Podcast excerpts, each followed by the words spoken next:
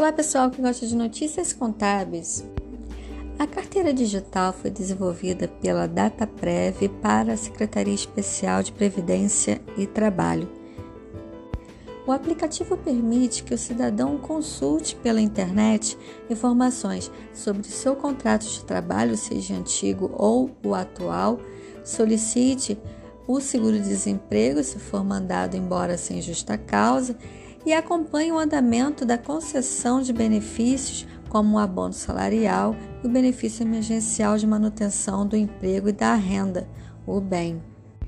A carteira profissional em papel ainda é utilizada, tá, gente? Então você deve guardá-la para fins de aposentadoria, para novos registros de contratos de trabalho.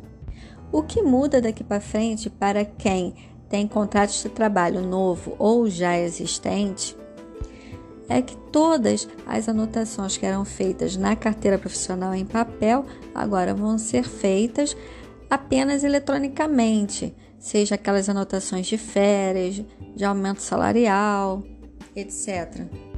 Agora, sendo eletronicamente, você deve acompanhá-las agora por meio da internet. Você pode obter a carteira profissional digital, a CTPS digital, por meio do celular, que é só baixar o app Carteira de Trabalho Digital, que está disponível tanto em Android como em iOS. Na versão móvel, tem a opção de receber as notificações sobre as movimentações em seu contrato de trabalho. Pelo computador também pode ser feito. É, basta acessar o portal gov.br e busque por carteira de trabalho digital. Depois clique em solicitar e por último em quero me cadastrar.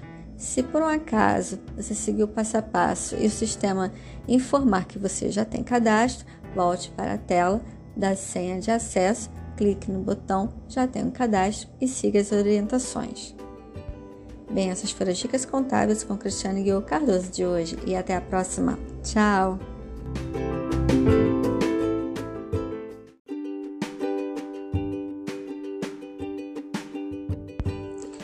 Olá, pessoal que gosta de notícias contábeis. Para o mês de maio, foram prorrogadas duas declarações, onde o prazo normal seria em abril. A declaração de imposto de pessoa física 2021, que por conta da pandemia teve seu prazo prorrogado por mais um mês, e quem não apresentar terá de pagar multa de 1% sobre o imposto devido ao mês, com valor mínimo de R$ 165,74 e máximo de 20% do imposto devido. Tem contribuinte achando que o prazo de entrega do imposto de renda de pessoa física é julho. Pessoal, o prazo de entrega do imposto de renda de pessoa física é agora, em 31 de maio. O projeto de lei número 639 de 2021 foi vetado. Então, repetindo, o prazo final para entrega do Imposto de Renda de Pessoa Física 2021 termina em 31 de maio de 2021. Sem chororô, tá, pessoal?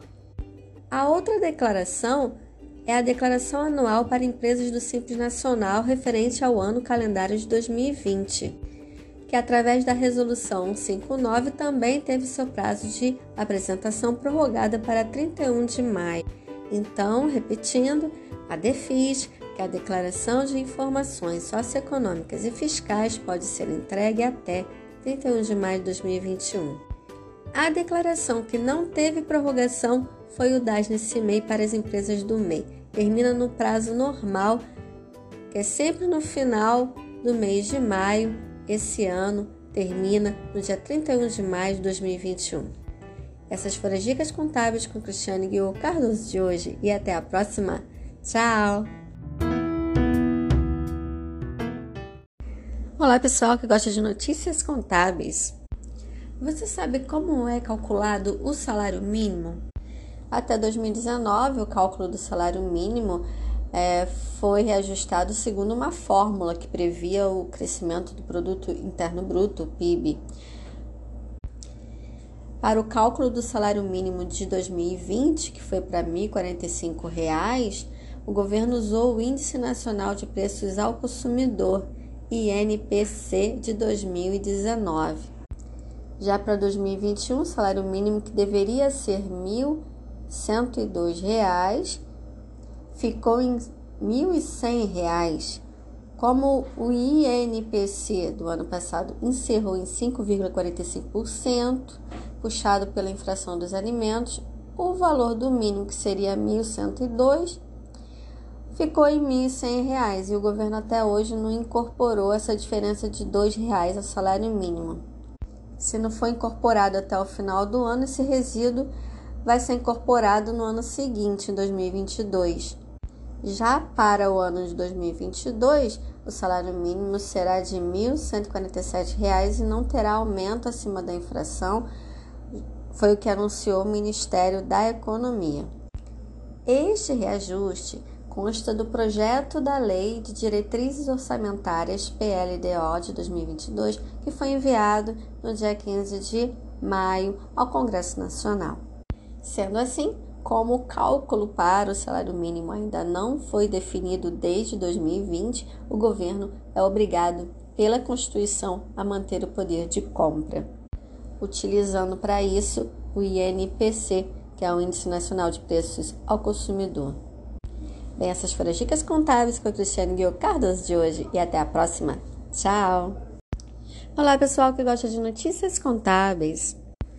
O Banco Central está criando um sistema que vai se chamar Sistema de Informações de Valores a Receber, CVR. Esse sistema vai ser uma consulta online para empresas e para pessoas físicas. Este sistema que está sendo desenvolvido é para dar informações às pessoas sobre valores e proporcionar a elas que possam consultar se há dinheiro a receber. Este sistema vai auxiliar então para que pessoas descubram se tem algum montante referente a parcelas e tarifas cobradas indevidamente, além de saldos não sacados após encerramento de suas contas. Esse sistema será alimentado pelas seguintes informações que os bancos e demais instituições financeiras precisam repassar ao Banco Central mensalmente a partir de outubro. Valores das contas de depósitos em moeda nacional encerradas com saldo disponível, contas de pagamento pré-pagas ou pós-pagas encerradas com saldo disponível, saldo em contas de registro mantidas por sociedades corretoras de títulos e valores mobiliários, valores referentes a tarifas cobradas indevidamente valores de parcelas ou obrigações relativas a operações de crédito cobradas indevidamente, não devolvidas ou sujeita à devolução em decorrência de compromissos com entidades e órgãos reguladores e de fiscalização. Valores referentes a cotas de capital e rateio de sobras líquidas de benefícios e participantes de cooperativas de crédito valores de recursos não procurados relativos a grupos de consórcios encerrados, e outras situações que englobem valores a devolver reconhecidos pelas instituições financeiras. Bem, essas foram as dicas contábeis com a Cristiane Guiô Cardoso de hoje e até a próxima. Tchau! Olá, pessoal que gosta de notícias contábeis. O Simples Nacional é um regime de tributação voltado para o MEI micro e pequenas empresas. Nem todas as atividades podem optar por esse regime de tributação. Para entrar no regime, são considerados fatores como tipo de atividade econômica exercida pelo negócio, o tipo de empresa, o faturamento anual e a constituição societária. Em relação ao faturamento anual, o microempreendedor individual, pelas regras de faturamento, não podem ultrapassar a 81 mil reais por ano. Já uma empresa ME, microempresa, precisa faturar até 360 mil por ano, enquanto que uma empresa de pequeno porte, a EPP, o máximo permitido é de 4 milhões e 800 mil reais anuais. Para você ser um microempreendedor individual, você não pode ser sócio nem titular de outra empresa diferente do empresário individual, da limitada e do Eireli, por exemplo. Você pode constituir um empresário individual no seu nome e também ter uma empresa limitada, por exemplo, estando no mesmo regime de tributação do Simples Nacional. O faturamento somado de todas as empresas ao qual você faz parte não pode ultrapassar 4 milhões 800 mil reais por ano. Caso a renda bruta de todas as empresas onde o empresário tem a sociedade ultrapasse o faturamento limite, o negócio que está tributado no Simples Nacional é desenquadrado desse regime. Os sócios de uma empresa no Simples Nacional não podem ter sociedade com pessoa jurídica com outras empresas, ou seja, ele não pode usar o CNPJ para se unir a outros negócios, mas pode fazer isso sendo pessoa física, com o CPF.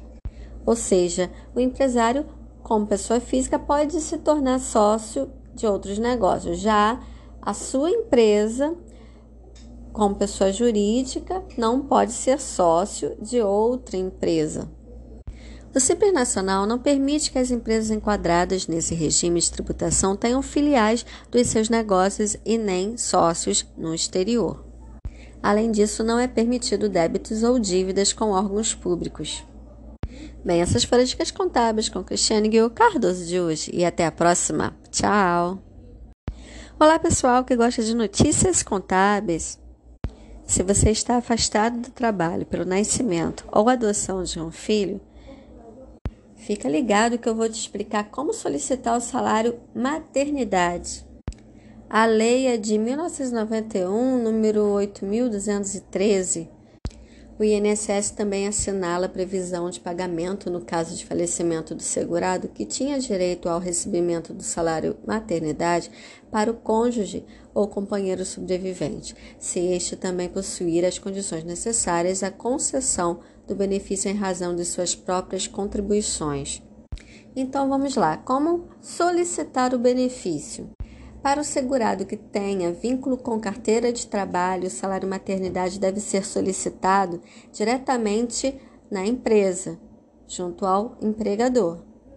A solicitação deve ser feita pela internet no portal de atendimento Meu INSS e é necessário ter inscrição no INSS e fazer um cadastro para acessar o site.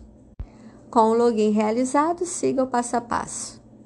Você vai clicar na opção Agendamentos, Solicitações, depois em Novo Requerimento, selecione o serviço que você quer, clique em Atualizar e confira ou altere seus dados de contato e depois clique em Avançar. Preencha os dados necessários para concluir o seu pedido.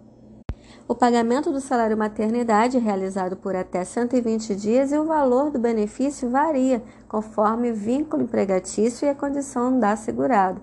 Dependendo da contratação, o valor pode ser estipulado baseado no último salário recebido. Para contribuinte individual do INSS, facultativa e desempregada, ainda com status de segurada, terá direito a um dozeavos da soma dos últimos 12 últimos salários de contribuição apurados em período não superior a 15 meses. Para a segurada especial do INSS, o benefício é de um salário mínimo, mas caso efetue contribuições facultativamente, será o valor de um dozeavos da soma dos últimos 12 meses de salários de contribuição apurados em um período não superior a 15 meses. Bem, essas foram as dicas contábeis com Cristiane Guilherme Cardoso de hoje. Até a próxima. Tchau!